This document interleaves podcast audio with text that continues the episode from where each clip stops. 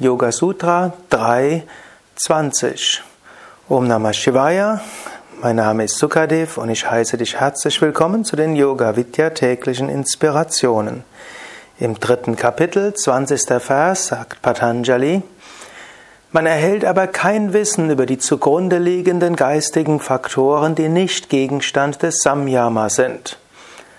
Patanjali hat im vorigen Vers gesprochen darüber, dass man die intuitive Fähigkeit stärken kann, sich in andere Menschen hineinzuversetzen, einfach indem man es übt.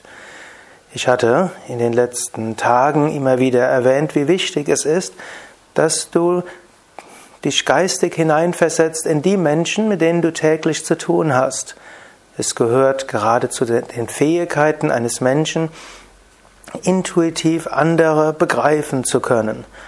Und wenn du versuchst herauszufinden, womit sich der andere beschäftigt, was seine Gedanken sind, fällt es viel leichter, mit diesem Menschen positiv umzugehen, fällt es viel leichter, zusammenzuarbeiten, befriedigende zwischenmenschliche Beziehungen aufzubauen und anderen Menschen besser helfen zu können, letztlich auch seine eigenen Bedürfnisse herausfinden zu können. Dabei gibt es allerdings ein, zwei große Denkfehler. Der erste ist, zu glauben, du würdest die Gedanken des anderen besonders gut erraten können. Und zweitens, zu glauben, du könntest wissen, wie er künftig reagieren würde.